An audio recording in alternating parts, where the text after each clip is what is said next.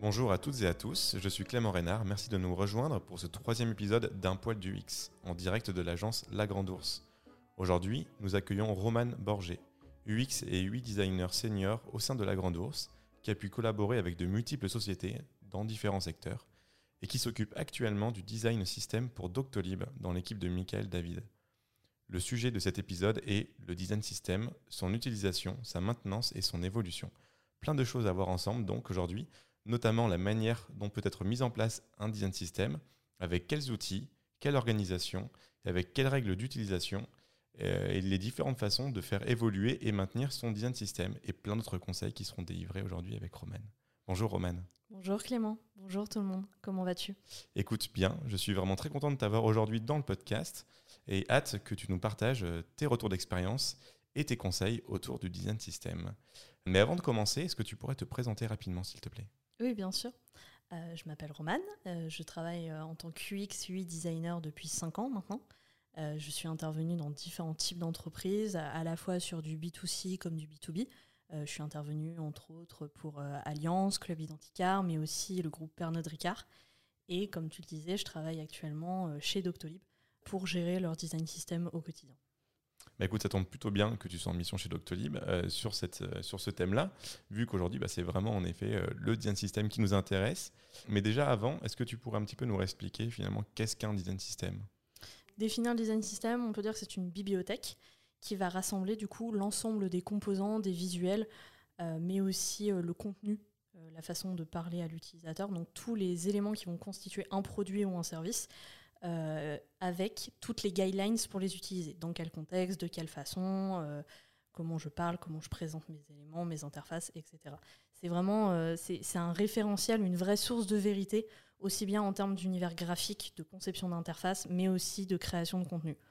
il faut savoir qu'on parle de design system, mais ce design system implique également les développeurs, parce mmh. qu'ils font vraiment c'est un vrai travail d'équipe entre développeurs et designers. Le design system n'est pas fait que pour les designers, par les designers, c'est un vrai travail d'équipe entre designers et développeurs euh, qui permet d'avoir une véritable référence et de parler le même langage concernant le produit. L'idée, c'est d'avoir euh, une, expérience unifiée et homogène au sein d'un même produit, euh, d'avoir les mêmes composants sur les mêmes types de parcours, euh, mais également d'avoir un vrai gain de productivité à la fois chez les designers et les développeurs. C'est-à-dire qu'on va avoir euh, cette fameuse, euh, on va dire, cette boîte de briques de Lego qu'on va pouvoir utiliser et on va vraiment se, du coup se focaliser sur l'essentiel, c'est-à-dire sur la conception de parcours plutôt que de concevoir à chaque fois, à chaque, chaque conception de parcours, de penser à concevoir les boutons, etc. Et ça permet également d'avoir une meilleure collaboration entre les équipes puisqu'on va parler le même langage mmh. entre designers et développeurs. Oui, c'est important du coup d'appuyer dessus, en effet, que ça, vraiment, ça met en lien les designers et les développeurs de façon quand même vraiment très très serrée. Ça évite du coup des frictions et du temps perdu et puis même des, des problèmes d'inéquation entre les interfaces qui, auront des, qui peuvent avoir en tout cas des fois des, même des problématiques de conception entre chacun designer. Quoi. C'est, tout est centralisé, tout le monde a accès du coup à la même chose et, et le but c'est de pas trop en sortir justement. Exactement. Mais bon, ça on va, on va en parler un petit peu, euh, euh, un petit peu plus tard. Ma première question, du coup, va plutôt concerner euh, la mise en place d'un design system. Euh, comment finalement est-ce qu'on arrive à mettre en place un design system Qui est impliqué dans cette mise en place Et enfin, quels outils sont utilisés? Bah, comme je le disais, en fait, ce sont surtout les designers et les développeurs qui vont être appliqués. Bien sûr, en fonction de la taille de l'entreprise, ça peut être un ou plusieurs designers et ou développeurs qui vont être impliqués. Et on a ce travail d'équipe qui va être euh, tout du long de la construction du design system. C'est-à-dire qu'on va d'abord poser les bonnes questions. Quels sont les objectifs du design system? Comment le mettre en place? Euh, comment, Quel process on va utiliser? Quel logiciel on va utiliser? Est-ce qu'on veut faire euh, quelques composants? Est-ce qu'on veut vraiment créer une, bibliothèque entière de contenu? Euh, Quel impact ça va avoir également sur le produit? Parce qu'on peut créer un design system de zéro dès le début d'un produit. C'est mhm. forcément plus compliqué quand on n'a pas un produit en place. Mais on peut aussi commencer à construire un design system quand un produit vient de sortir ou même encore quand un produit est déjà, euh, en ligne depuis, euh, depuis quelques années aussi. C'est bien sûr, on n'a pas, les mêmes, euh, on n'a pas les mêmes objectifs, on n'a pas les mêmes impacts, mais c'est important de savoir quel impact ça va avoir sur le produit, de travailler cette, factorisation au final, de réunir et de factoriser tous ces composants, que ce soit côté design ou côté tech. Euh, après, pour les outils, ça peut varier. Chaque team peut avoir ses outils, et on va avoir quand même, euh, on va devoir décider d'un outil commun entre les équipes, c'est-à-dire entre designers et développeurs, pour avoir un vrai suivi au final sur ce design system il y a un outil en tout cas qui permet de les centraliser et aussi bien pour les designers que pour les développeurs d'avoir une, seule, euh, une seule ressource. C'est ça, au final, cette fameuse source de vérité, on va mmh. avoir un outil qui va, être, euh, qui va être central et après de chaque côté, on va avoir, on va dire, son propre logiciel. Par exemple, un designer peut travailler sur Figma, mmh. comme il peut travailler sur Sketch ou sur Adobe XD. Euh, il va construire, il va concevoir ses composants. le développeur, lui, va les développer de son côté. Il peut utiliser par exemple Storybook qui est, euh, on va dire, le miroir au final de Figma, mais sur les composants développés. Et à partir de là, euh, chacun de son côté a ses éléments, mais on peut utiliser des outils en ligne comme 08, qui est une plateforme en ligne qui permet de centraliser à la fois les composants, les guidelines des designers, mais aussi la ressource développée, vraiment les éléments développés euh, sur Storybook. Et du coup, on a cette ce fameux contenu centralisé qu'on peut partager du coup à toute l'équipe, pour onboarder les nouveaux arrivants dans les équipes, mais aussi pour le partager à la terre entière, comme certaines boîtes peuvent faire, et partager, dire voilà, on a un design system, voilà à quoi il ressemble, quels composants on a, quels principes euh, de base on utilise, etc. etc. Et ça permet, euh, ça, on va, ça c'est là, on va dire le, principal, les principaux outils. Mhm. Et après, on peut en avoir. Enfin, c'est toujours mieux effectivement d'avoir un outil, ce que j'appelle les outils de suivi, qu'on peut utiliser comme Jira, Trello euh, ou Asana, euh, pour avoir un vrai suivi sur chaque tâche euh, au quotidien liée au design system pour dire ok on a tel type de tel type de composant qui va être retravaillé, qui va être créé, euh, qui s'occupe de ça, à quelle étape on en est, est-ce que c'est en cours, est-ce que c'est est-ce que c'est terminé, etc. Ok. Oui, donc en gros, c'est vraiment à chaque situation, en fait, un peu son outil, à chaque entreprise ou à chaque identité, on va dire, il va utiliser du coup un outil ou un autre, ou même plusieurs outils. Ça dépend vraiment de l'organisation finalement. C'est ça, c'est la c'est tout, tout, va dépendre. Il y a des, euh, par exemple, je sais qu'il existe euh, des design systems qui sont principalement leur source de vérité. Ça va être Storybook, c'est-à-dire qu'ils utilisent Storybook à la fois pour montrer les composants développés. Mhm. visuellement, on voit à quoi ils ressemblent, on voit le code, euh, mais on va également avoir des guidelines qui vont être directement intégrés dans Storybook. Après, c'est un outil qui parfois peut être compliqué à comment dire, à utiliser pour les designers parce que c'est quelque chose qui est très côté, enfin, très, très côté tech, mhm. si, je peux, dire ça.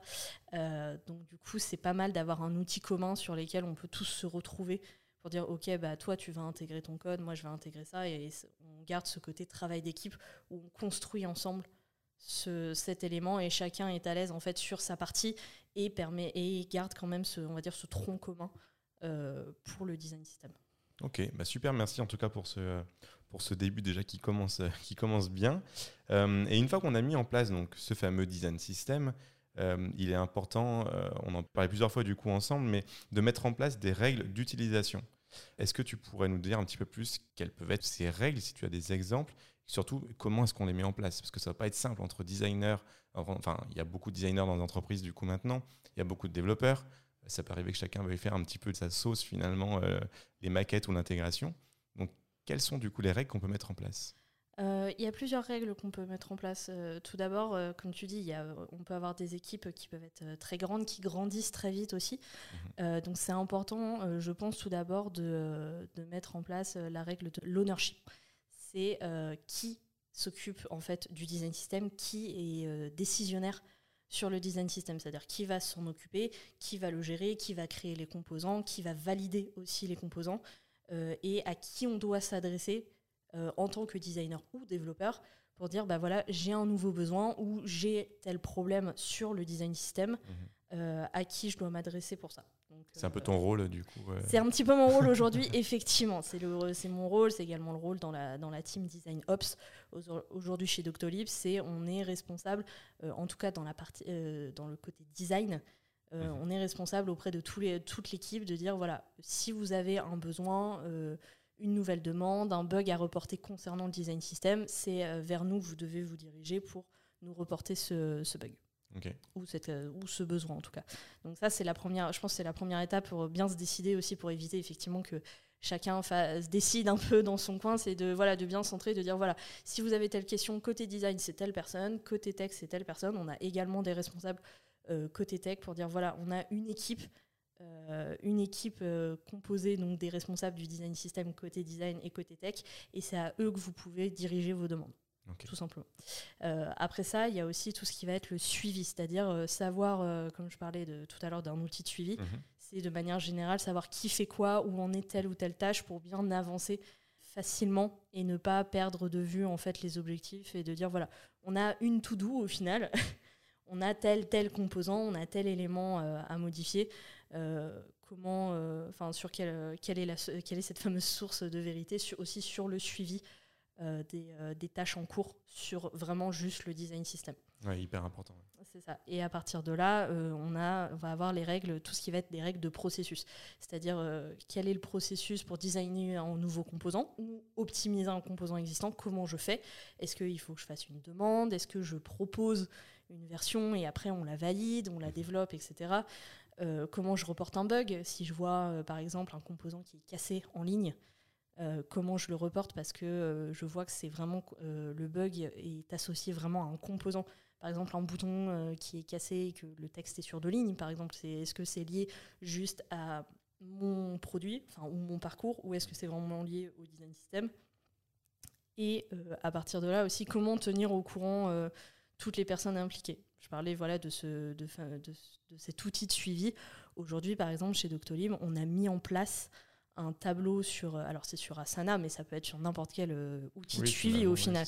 Mais l'idée, c'était d'avoir un tableau vraiment général entre et global pour avoir une vraie vision euh, globale sur tout le suivi. C'est-à-dire que chaque designer, chaque développeur chez Doctolib peut accéder à ce tableau et voir, du coup, c'est un vrai backlog. C'est-à-dire qu'on a toute la liste des composants, toutes les demandes, les bugs, les optimisations, et à partir de là, sur chaque ticket, on a euh, toutes les informations, c'est-à-dire de quel composant il s'agit, par exemple un bouton, euh, est-ce que c'est une optimisation, un bug, un nouveau composant, et ensuite tous les statuts, c'est-à-dire pour savoir à quel, euh, à quel moment on en est au final sur le Figma, donc côté design, peut-être sur le storybook côté développeur, mais également sur 08 qu'on utilise pour la partie documentation et guidelines. Donc voilà, euh, en un seul coup d'œil, on peut voir en fait sur ce tableau où est-ce qu'on en est. Si on a plutôt avancé telle semaine ou telle semaine sur euh, tel projet, ça permet aussi de prioriser. Si jamais il y a des demandes qui arrivent en cours de route, ça arrive toujours, mhm. euh, des demandes un peu plus urgentes, de reprioriser ces éléments et de, pouvoir aussi communiquer. Si on nous demande voilà où est-ce qu'on en est dans le design system aujourd'hui, comment est-ce qu'on avance, on peut dire voilà on a ce suivi là. ça vous permet d'avoir des infos aussi globales sur notre travail. Quoi. Ok, bah là justement, tu, parles d'un sujet qui est, assez intéressant, toute la partie de faire avancer le design system, de le faire évoluer, et donc de le maintenir du coup euh, également en, continu, qui est, qui, est, une des choses un peu, euh, je dirais pas délicates, mais en tout cas, il faut faire du coup attention à ce qu'on fait du coup sur un, sur un design system. Et en même temps, c'est une des choses les plus importantes pour le faire vivre aujourd'hui, parce que c'est un produit qui vit un design system, c'est pas juste un truc qui est figé. Du coup, c'est assez complexe quand même comme tâche. Euh, oui, c'est vrai, c'est quand même pas mal de travail. Il faut savoir que le, un design system, il, y a, comment dire, il, va y avoir deux grandes étapes dans la construction d'un design system. Il va y avoir le départ, c'est-à-dire je vais construire mon design system, je vais créer mes premiers composants, et il va y avoir toute cette partie, on va dire, de maintenance, comme tu dis, cette, ce gros travail de maintenance et de mise à jour derrière, parce que effectivement, le, design system est vivant, il évolue, il vit. Euh, il vit aussi avec le produit, mais avec les designers, avec les développeurs et aussi euh, indirectement avec les utilisateurs. Donc euh, on, ça demande vraiment un travail sur le long terme pour le maintenir, l'optimiser, s'assurer aussi que il bah, n'y a rien de cassé sur le design mhm. system, que ce soit euh, côté design ou côté tech. et, et, voilà, en fait, il va, il va vivre petit à petit. Si le produit évolue, bah, le design system va devoir évoluer avec lui. Et du coup, un même composant pourrait avoir plusieurs vies, plusieurs versions avec cette évolution du produit. Euh, si je prends euh, par exemple, euh, je peux vous parler de la barre d'étape, mmh. donc une barre d'étape qu'on va avoir au cours d'un formulaire. on peut avoir une première version qui est une version simple, on va juste avoir, voilà, vous en êtes à l'étape 1, vous en êtes à l'étape 2. c'est juste de l'information qui est apportée. Mmh. Et on, peut, on va avoir un nouveau besoin ensuite, donc une deuxième version, on va nous dire, ah bah ça serait bien de pouvoir cliquer, d'avoir une, une interaction avec cette barre d'étape, de pouvoir revenir par exemple à l'étape précédente. Tu dis, ok, très bien. Bah, à partir de là, on va creuser le besoin, de dire euh, pourquoi tu en as besoin, quelles sont, les, quelles sont exactement tes, tes, demandes au final, quels sont, quels sont les contextes, euh, les use cases, est-ce qu'il y a des états à prévoir, c'est-à-dire si, je vais, si mon élément est interactif, ça veut dire qu'il a un état par défaut, il a un état euh, au survol, il a un état cliqué, est-ce que je vais avoir d'autres éléments à rajouter et notamment comme c'est un, un, composant qui est déjà existant, quel est l'impact qui va avoir, que ce changement, quel est l'impact que le changement va avoir sur ce produit Parce que si on rajoute par exemple un état de hover ou d'autres éléments, au final, euh, s'il est déjà existant dans le produit, ça peut potentiellement décaler les pages, décaler les éléments, ça peut peut-être casser quelque chose de manière plus ou moins, on va dire, importante. Mhm. Et donc, c'est bien de, vraiment vérifier quel est l'impact euh, que ça va avoir sur le produit. Ok, et j'ai une, petite question qui vient, qui vient de, me, de, me venir en, t'écoutant. Euh, justement, tu parlais de, besoin. Comment ce besoin aujourd'hui t'est remonté? C'est des designers, c'est des développeurs, c'est des, via des, des, euh, surveys ou ce genre de choses, du coup, enfin, côté client.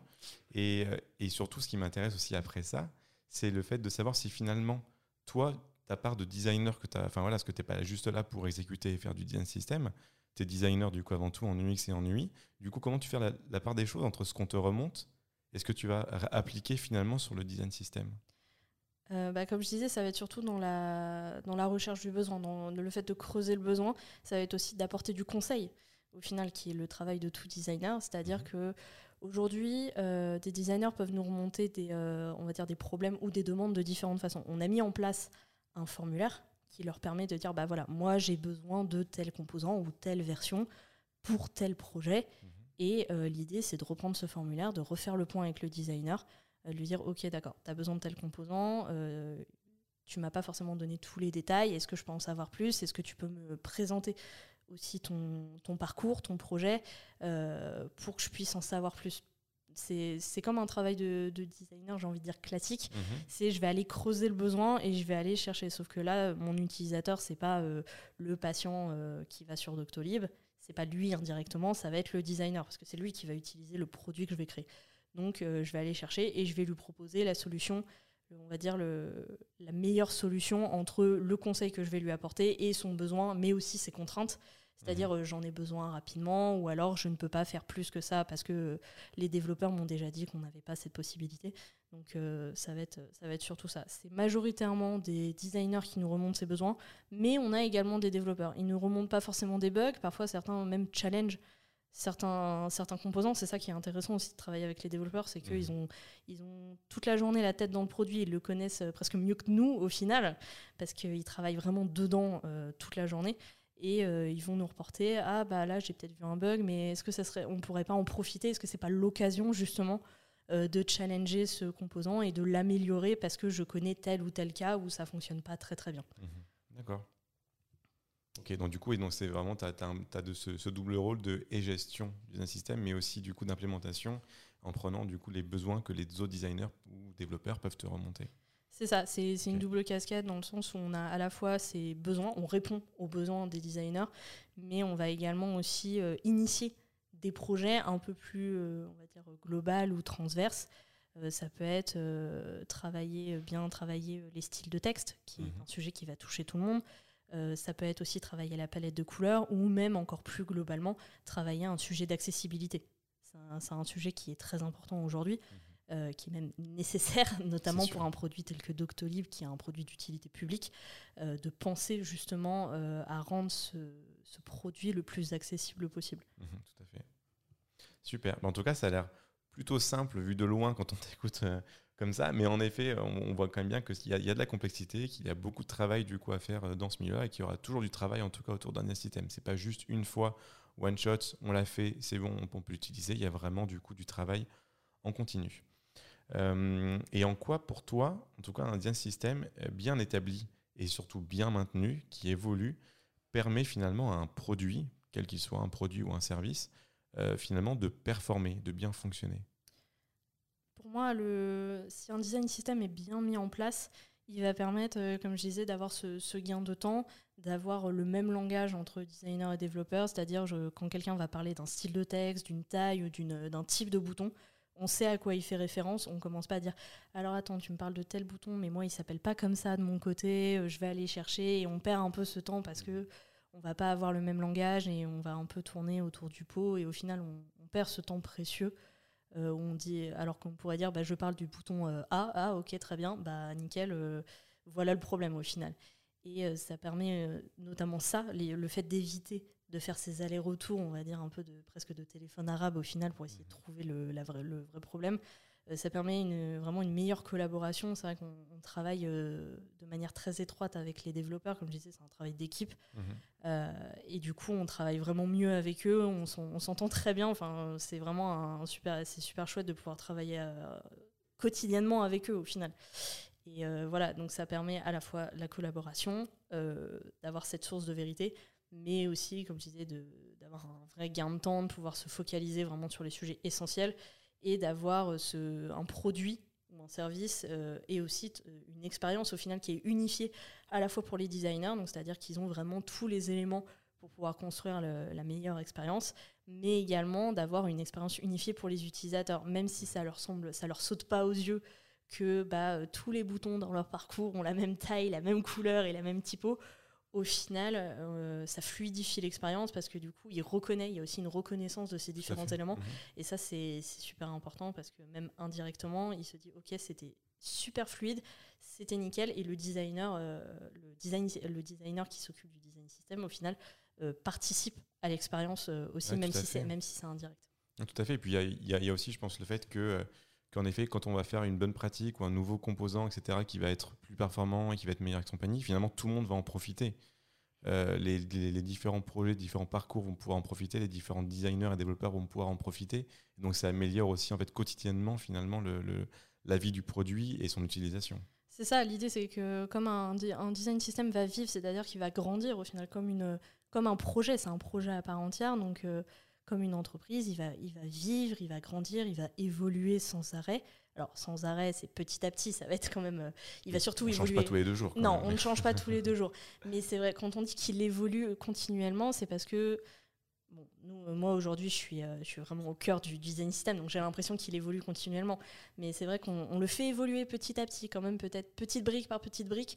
On construit vraiment ce, une immense cette immense bibliothèque qui va servir vraiment à tout le monde mhm. et qui va également servir euh, notamment euh, aux nouveaux arrivants. Euh, on va pouvoir leur dire, bah, ok, on a un design system, voilà comment il fonctionne, voilà comment tu peux aussi participer, parce que c'est complètement participatif et collaboratif. Et en fait, on va embarquer toutes les personnes qui arrivent dans cette équipe, et du coup, ça fait un vrai travail énorme, un vrai travail collaboratif. C'est clair. Ok, trop bien. Et euh, une petite question euh, sur les limites, parce que là on parlait, il y avait des bénéfices, etc., etc. Comme tout projet, comme tout, comme tout outil finalement pour des designers ou développeurs, ça a forcément, je pense en tout cas, des, limites. Euh, quelles sont du coup ces limites pour toi, ou alors est-ce que c'est vraiment magique un design system? J'ai envie de dire que c'est magique en partie, effectivement, parce que ça aide énormément. Il y a plein de points positifs. Après, comme tous les outils euh, utilisés au quotidien, euh, il a ses limites, forcément. Euh, je retiens peut-être, on va dire, deux limites à ça. La première, c'est que ça peut prendre du temps à mettre en place. Ça, prend, ça peut prendre vraiment du temps. Il faut vraiment être patient et se dire que voilà, ça va se construire sur le long terme. C'est vraiment un projet à long terme. C'est pas quelques composants qu'on va poser. On se dit, ok, c'est bon, c'est fini. Mhm. Ça va évoluer, ça va continuer. On va le faire grandir petit à petit parce que Imaginons demain, il y a un nouveau produit qui existe, que ce soit chez Doctolib ou chez quelqu'un d'autre. On va forcément, il y, aura forcément des nouveaux cas, des nouveaux problèmes, des nouvelles contraintes, des nouveaux besoins qui vont arriver. Et euh, du coup, ça, ça va continuer. Donc, euh, il faut être patient et se dire voilà, ça va se construire, ça va évoluer.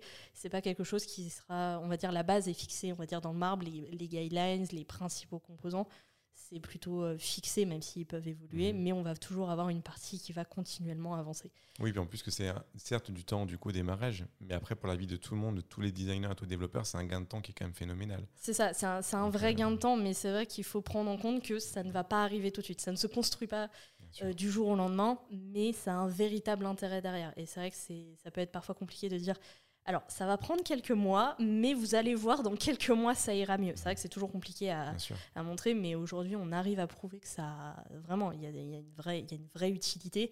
Et designers comme développeurs, même les développeurs sont très demandeurs parce qu'ils disent, ok, c'est super, en fait, ça nous fait gagner du temps et on peut se concentrer vraiment sur nos projets. Euh, et puis au final, on, voilà, on travaille bien en collaboration, ça fonctionne très bien, donc euh, il y a surtout des retours positifs là-dessus. Donc voilà, il y, a ce premier point où effectivement ça, ça demande du temps, de la patience.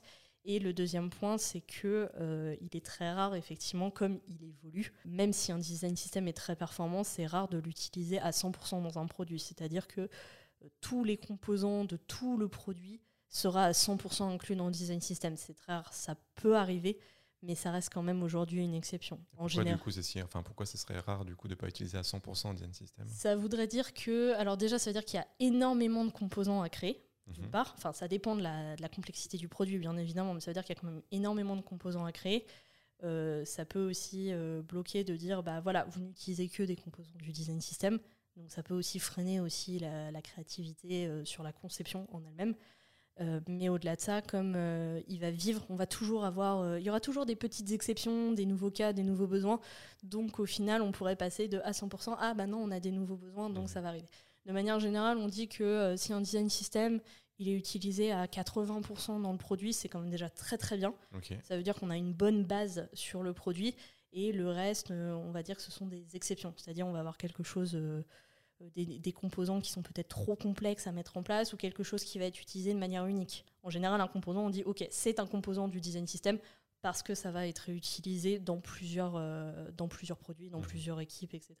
Quels conseils principaux tu pourrais donner à des designers qui, qui nous écoutent aujourd'hui et qui pourraient être en charge d'un design system ou qui seraient amenés à travailler en tout cas autour d'un design system, avec un design system comme outil?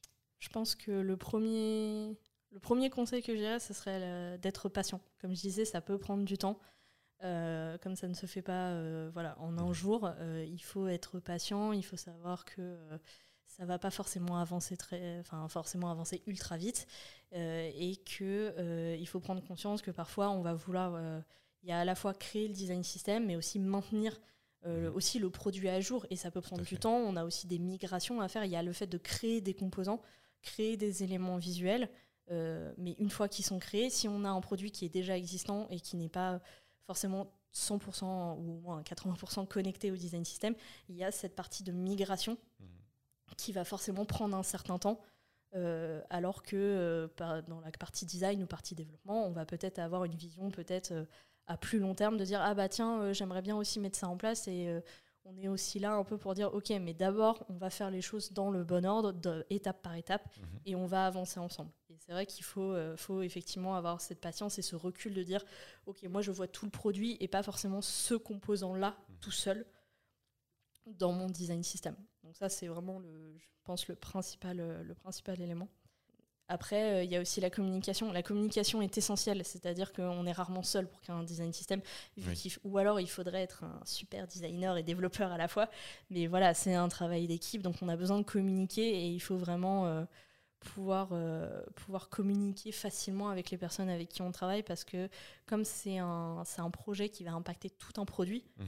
euh, on a vraiment besoin de, de, pouvoir parler avec les personnes, de pouvoir échanger, de pouvoir communiquer au quotidien ensemble pour justement avancer petit à petit euh, là-dessus. Et puis même, pour éviter le fait que, que la personne qui, qui va gérer du coup un système ou qui va travailler dessus ne voit, enfin, comme tu disais, hein, vraiment que ça en fait, parce que du coup, in fine, on peut aussi se sentir loin du produit, ne plus avoir du coup le contexte d'usage qui est derrière, ne plus savoir qui c'est qui l'utilise vraiment, sachant que bah, finalement, ça sera utilisé par des designers plus que par des gens du coup derrière. Et en effet, c'est, je pense que c'est important de garder du coup le lien avec les gens qui travaillent vraiment sur le produit et non pas que sur le design system pour garder cette, cette notion-là et savoir pour qui vraiment on design. Quoi. C'est ça, en tant que designer, on a souvent, euh, c'est, normal, hein, je l'ai été aussi, mhm. on, tu l'as été, on l'a tous été un jour, euh, euh, on va dire la, tête, la tête vraiment dans le projet et on a du mal parfois voilà, à sortir, à prendre du recul. Mhm. Donc c'est bien de, de, garder cette communication à la fois avec les développeurs, mais aussi entre designers, pour aussi savoir bah, qu'est-ce que fait la personne à côté de moi, qu'est-ce qui se passe côté design system, mais aussi côté développement, comment ça se passe, et d'avoir cette communication aussi, au-delà du design system, de créer mhm. aussi cette communication et ce pont entre le design et le, et le développement qui n'est pas toujours euh, évident euh, selon, selon le niveau d'avancement, on va dire, d'implication euh, du design. Et comment tu fais ça du coup? C'est via des sortes de reviews? C'est via juste du coup des, des talks avec les différentes, euh, les différentes personnes? Enfin, comment tu... ça, ça, peut prendre différentes formes. On peut essayer de mettre en place, chez Doctolib, on met en place des rituels en fait, qui sont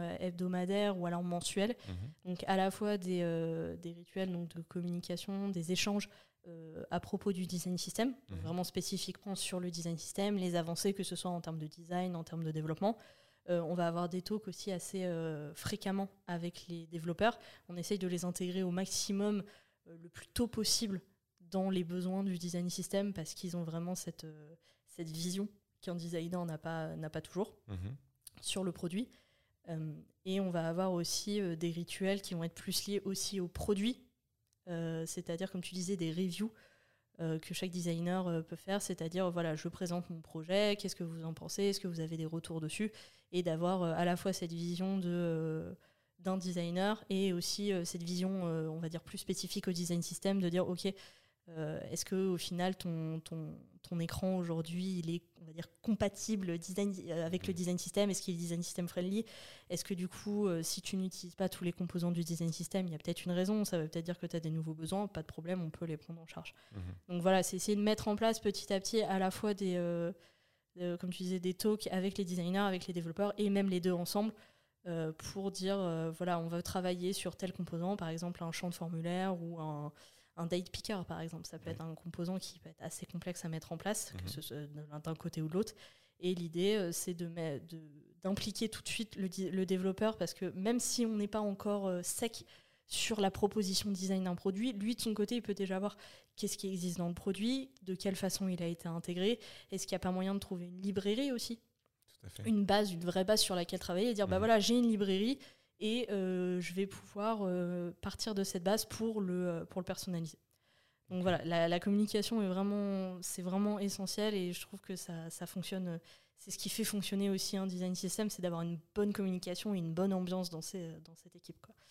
Et enfin, je pense que le dernier conseil que je peux donner, ce serait d'avoir vraiment cette, cette vision holistique, le fait de vraiment avoir cette vision d'ensemble sur le produit, de penser des composants dans un produit et pas juste tout seul, mhm. Mais euh, ne pas penser qu'aux composants. On a également euh, euh, du contenu, donc c'est-à-dire toute la partie UX writing qui à prendre en compte, qui, est une véritable part du design system. Pour moi, c'est vraiment un ensemble.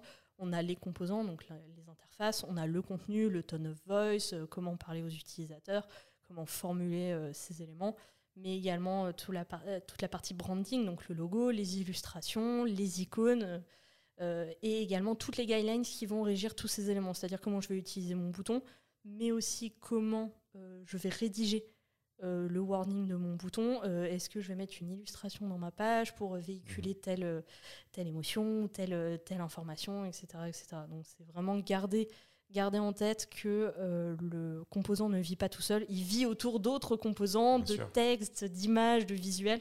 Et donc c'est euh, toujours bien d'avoir cette vision de dire ok à quoi ça ressemble en fait dans le produit euh, et d'avoir du coup d'avoir toutes les réponses, enfin toutes les, toutes les réponses à nos questions, de dire ok un bouton euh, il va pas vivre tout seul, il peut vivre avec d'autres boutons. Qu'est-ce qui se passe s'il y a trois boutons, par exemple, sur ma page?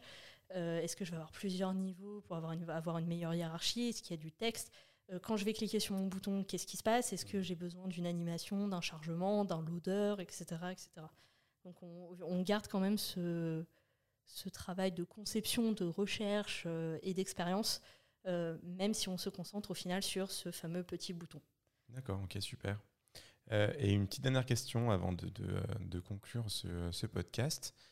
Euh, là, enfin de, depuis le début, on parle de plein de choses super intéressantes. Et euh, je me demandais en fait si finalement, le fait de gérer un système, est-ce que c'est pas un métier?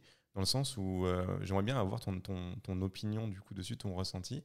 Est-ce que ce serait en gros design system manager Est-ce que c'est le rôle du coup d'un, qu'un product designer peut être mis sur cette tâche-là? Est-ce que c'est un design ops de gérer ça? Enfin, voilà, donne-moi un petit peu ton avis sur est-ce que c'est un métier à part ou finalement c'est un designer, euh, un product designer ou autre chose qui peut s'en occuper? Euh, Je pense qu'un product designer peut s'occuper d'un design system, euh, mais il faudrait qu'il s'en occupe à 100%. C'est-à-dire que c'est quand même une tâche qui est quotidienne, qui prend du temps.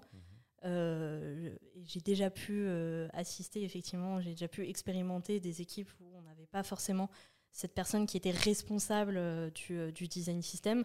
Et c'est vrai que c'est plus compliqué, effectivement, à maintenir, à continuer à travailler, à mettre à jour. Mhm. Je pense que le design system management est un vrai métier parce qu'on a ce, travail à la fois, euh, ce, travail de conception, d'expérience, de recherche pour les designers. On va avoir toute la partie de communication avec les développeurs, mhm. donc réussir à parler le même langage, à comprendre aussi une partie, euh, une partie de développement, c'est toujours essentiel. Je pense que c'est essentiel pour tout designer aujourd'hui, de mon point de vue, mais c'est euh, vraiment indispensable pour un, pour un design system manager. Après, un design ops peut tout à fait, ça, ça fait partie aussi de ses tâches de de, garder euh, effectivement ce, ce, design système à jour. Ça peut, mmh. ça peut faire partie de ces, de ces tâches, effectivement, de garder ça. Après, je pense que ça va être notamment en fonction des, euh, de la taille d'une équipe. Si une équipe grandit et qu'on commence à avoir 10, 20, 30, je ne sais pas, peut-être 300 designers, effectivement, le design ops, à lui tout seul, ne pourra pas gérer à la fois la gestion de l'équipe et le design système et toutes ces autres tâches. Donc, il pourra constituer une équipe dont des personnes qui seraient uniquement responsables du design system. Comme ce que je fais aujourd'hui, par exemple, où moi, je ne suis uniquement que sur le design system. Mhm. Et je suis euh, dans une équipe euh, de design ops, au final, qui, lui, va gérer à la fois le sujet design system, mais aussi d'autres sujets plus liés à la vie de, de l'équipe design, au final. D'accord. Ok, top. Trop bien. Euh, en tout cas, c'est cool de voir qu'il y a encore de nouveaux métiers qui émergent finalement, enfin de nouveaux métiers. je ne sais pas si on peut dire ça comme ça, mais en, tout cas des nouvelles fonctions de, de designers autour du coup des interfaces, des services et des expériences qui émergent du coup continuellement. Et après, évidemment, ça dépend toujours de la taille de l'équipe, de la taille du produit, de la taille du design system et des tâches qu'il y a à faire derrière. Mais en tout cas, c'est quand même des nouvelles tâches qui sortent comme ça du, euh, du métier. Euh, très bien, bah, écoute, merci beaucoup Roman pour toutes ces questions. Euh, pour clôturer, euh, je nous propose de faire comme d'habitude dans, dans nos autres podcasts que l'on fait, donc de demander à la personne invitée, donc à toi Roman aujourd'hui, de nous dire un petit peu comment voient tes proches l'UX, comment est-ce qu'ils peuvent le définir, euh, et toi, notamment, tu as pu demander ça à ta mère. C'est bien ça, Romane C'est ça. Euh, c'est vrai que c'est toujours compliqué de, présenter quand on travaille en, UX, même en UI design, de dire euh, voilà, maman, papa, je travaille là-dedans. déjà, c'était compliqué pour eux de, comprendre ce que c'est que était mon métier quand on parlait de web designer. Donc c'est vrai que ça, elle comprend pas forcément toujours. Et pourtant, quand je lui ai demandé la dernière fois de lui dire est-ce que tu peux m'expliquer au final, avec même avec tes propres mots, ce qu'est l'UX design, au final, elle s'en est pas si mal sortie. Euh, elle m'a dit que, euh, elle m'a dit qu'elle ne savait pas vraiment ce que c'était, mais que si elle devait l'expliquer, elle dirait que c'était la, la, qualité du vécu qu'elle a eu dans un usage digital ou même dans un usage de la vie de tous les jours. C'est pour dire qu'au final, Oui, il y a déjà cette notion de vivre quelque chose, donc d'expérience qui est derrière. En fait. C'est ça, et pas forcément une expérience digitale, mais vraiment une expérience qui peut être une expérience de, de n'importe quoi dans la vie de tous les jours, en physique, en digital, etc.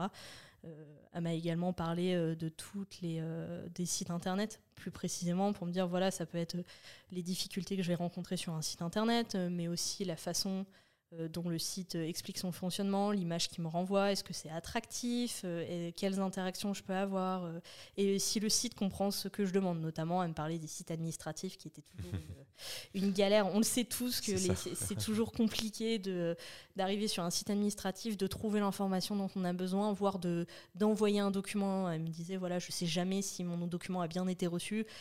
si les informations sont exactes sur le site et j'en viens souvent à appeler directement le service pour savoir s'ils ils ont bien reçu mon document et si les informations sont exactes. Donc euh, voilà, moi je pense que c'est déjà une, une, bonne définition, euh, même pour, euh, pour une personne qui n'est pas du tout du métier. Oui, ça, parce que vu qu'on précise, elle n'est vraiment pas dans le domaine du digital, enfin, ta maman, donc de base, elle n'avait pas connaissance de ce métier-là avant que tu, toi, tu, toi-même, du coup, tu te ah, lances. pas, pas, du tout, absolument pas. Elle n'est pas du tout là-dedans, donc elle, est plutôt, elle travaille dans le domaine médical et elle n'est pas du tout, elle est pas du tout euh, digital native, euh, même si elle utilise aujourd'hui les réseaux sociaux. Elle aime beaucoup YouTube, elle utilise énormément YouTube parce qu'elle écoute beaucoup de musique, mais euh, elle n'a pas, elle pas forcément cette même appétence que je peux avoir aujourd'hui, mhm. même si elle s'améliore petit à petit tous les jours, ce qui est super chouette aussi. Mais c'est vrai qu'elle n'a pas ce cette appétence au quotidien en tout cas. Bien sûr. Mais en tout cas, ce qui est bien, c'est qu'avec donc dans les différents podcasts, vu qu'on pose cette question, on voit vraiment finalement que que les gens changent, enfin pas changent d'avis, mais en tout cas voient vraiment du coup la valeur de l'UX aujourd'hui. Et même au-delà de la valeur, en fait, ils comprennent ce que c'est, ce qui est, ce qui est quand même beaucoup. notamment dans, des milieux du coup comme, comme avec ta maman qui sont pas du tout centrés sur ces métiers-là de base.